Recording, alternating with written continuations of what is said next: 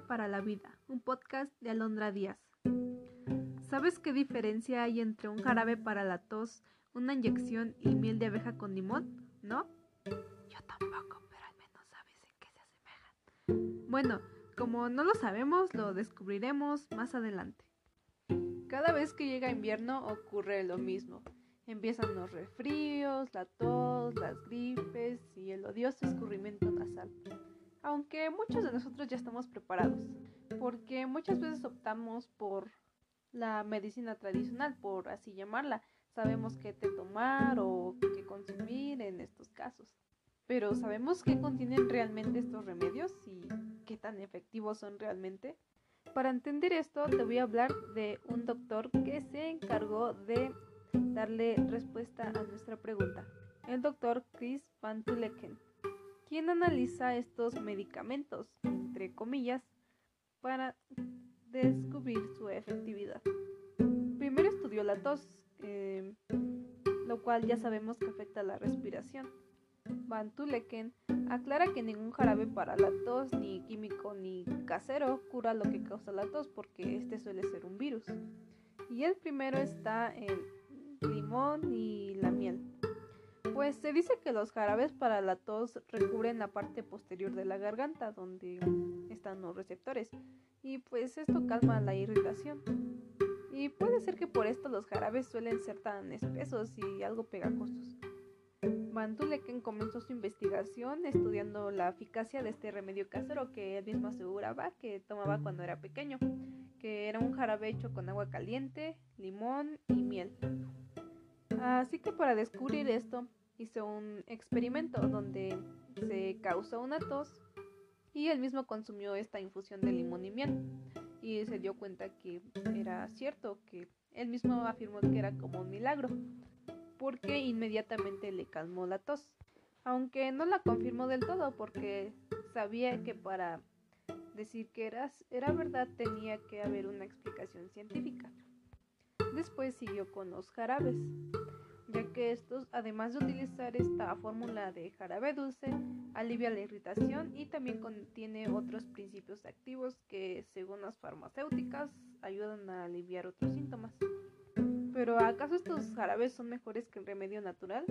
Bueno, pues Van Tuleken analizó lo que más comúnmente se utilizan en los jarabes para la tos estos son la guaifenesina, que es un expectorante que pero hay poca evidencia de su eficacia y puede generar náuseas. Después está el dextrometorfano, que es el supresor de la tos más utilizados, pero la evidencia de su eficacia es limitada. La siguiente es la pseudoefedrina, la más conocida de las tres, y esta es efectiva para secar las secreciones, por lo que sirve si la nariz este, está en constante escurrimiento. Pero no hay evidencia de que actúe contra la tos, y esto puede generar ansiedad y acelerar el pulso.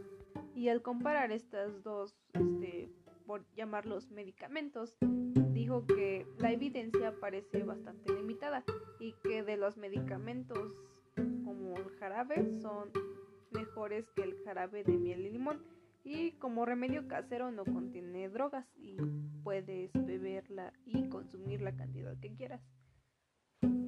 Y por si fuera poco, ahorras dinero y evitas efectos secundarios indeseados. Las inyecciones actúan de una manera muy similar a los medicamentos, así que vamos a cambiar los medicamentos por las inyecciones. Cuando pasamos de una tos a una gripe, en estos casos este, la mayoría de las personas acuden a remedios antigripales que atacan a toda una serie de síntomas. Mantuleken explica que muchos de estos medicamentos de venta libre contienen, eh, como normalmente los doctores lo llaman, drogas, que son el paracetamol, el ibuprofeno y el descongestivo. El experto ya había mostrado que los analgésicos como el paracetamol y el ibuprofeno sirven para calmar los dolores generales. Pero sin embargo el médico advierte que los virus gripales causan distintos síntomas en distintas personas, por lo que no siempre tiene sentido tomar un remedio que cura todos los síntomas juntos.